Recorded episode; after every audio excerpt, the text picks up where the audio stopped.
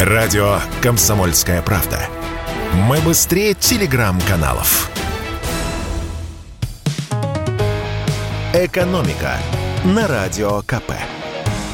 Здравствуйте, дорогие слушатели радио «Комсомольская правда». В эфире наш ежедневный обзор главных экономических новостей. И поскольку передача у нас экономическая, мы сегодня поговорим о ценных бумагах. Ну, вы, наверное, думаете, что ценная бумага – это там акция, какая-нибудь облигация, да? Может быть, раньше так оно и было. А теперь ценная бумага – это обычная белая бумага А4 из канцелярского магазина. И котировки этой ценной бумаги растут с каждым днем. Нельзя сказать, чтобы обычная белая белая бумага пропала из магазинов. Она в продаже есть, но если месяц назад пачка из 500 листов А4 стоила меньше 300 рублей, то теперь от 1000 до 2000 рублей. Еще раз, 2000 рублей за 500 листов. То есть один лист бумаги А4 стоит в 4 раза дороже, чем 1 рубль задаемся стандартным для нынешнего времени вопросом, что происходит и когда закончится это безобразие. А ответить на этот вопрос нам помогает Евгений Тюрин, генеральный директор Центрального научно-исследовательского института бумаги. Итак, по его словам, значит, чтобы получить бумагу, надо сварить целлюлозу из древесины. Чтобы ее сварить, нужны химикаты. А сегодня все наши производства, которые варят целлюлозу, используют иностранные химикаты. Американские, австрийские, шведские, финские. А санкции, говорит эксперт, привели к тому, что что эти поставки остановлены, а, например, финская фирма Кимира, которая поставляла очень много химикатов для нашей промышленности, ушла с российского рынка.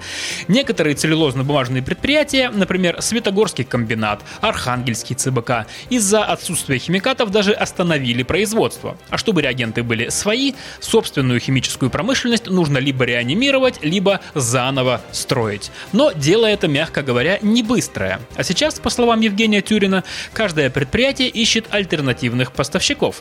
Большие надежды возлагаются на китайскую химию и бумагу. Мы, конечно, выкарабкаемся, но, во-первых, не сразу, а во-вторых, бумагу по 300 рублей за пачку мы уже вряд ли увидим. По словам эксперта, цена может опуститься ниже 1000 рублей за пачку. И еще одна новость, на этот раз позитивная.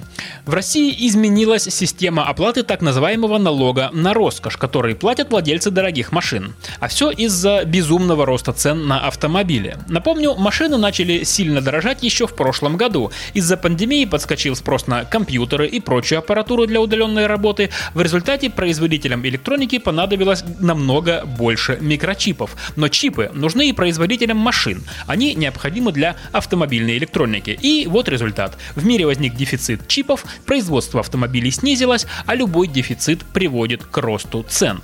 Сейчас новая напасть. Из-за спецоперации на Украине многие западные автопроизводители приостановили работу в России, а те, что остались, не могут доставить сюда машины и комплектующие. Самолеты в Россию не летают, грузовики не ездят. Поэтому машины снова в дефициты и цены снова растут. Например, АвтоВАЗ только с начала марта поднял цены на 28%, а китайский производитель Havail на 50%. Видя такой рост цен, российские власти решили поменять систему расчета налога на роскошь, который, еще раз скажу, платят владельцы дорогих машин. На выходных Владимир Путин подписал закон о новом порядке расчета этого налога. Рассказываю три вещи, которые важно знать о новом законе. Первое. Раньше налог на роскошь платили владельцы машин дороже 3 миллионов рублей. И еще пару лет назад это была действительно цена престижного автомобиля. Но сегодня за такие деньги можно купить машину, которой до роскоши еще ехать и ехать. Например, Toyota Camry или Skoda Kodiaq. Поэтому планку и подняли сразу в три с лишним раза. То есть налог на роскошь будут теперь платить владельцы машин дороже 10 миллионов рублей.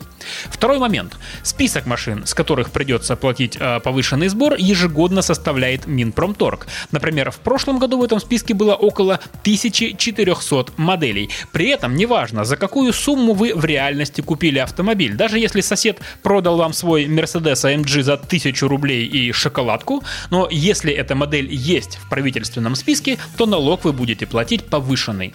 И еще один момент. Раньше размер налога на роскошь рассчитывался так. Сначала ищите в правительственном списке свою машину и потом смотрите, какой коэффициент соответствует вашей модели, и умножаете транспортный налог на этот самый коэффициент. До нынешнего закона было три повышающих коэффициента, либо 1,1, либо 2, либо 3. И чем круче и новее авто, тем выше коэффициент. Теперь остается коэффициент 3. Все, всех остальных не будет. То есть троекратный транспортный сбор. Его будут платить владельцы машин ценой 10-15 миллионов рублей и не старше 10 лет, а также владельцы машин дороже 15 миллионов рублей, не старше 20 лет. Обновленный список шикарных автомобилей, с которых платится троекратный налог, Минпромторг должен опубликовать 31 марта. Чтобы получать еще больше информации и эксклюзивных материалов, присоединяйтесь к радио «Комсомольская правда» в соцсетях.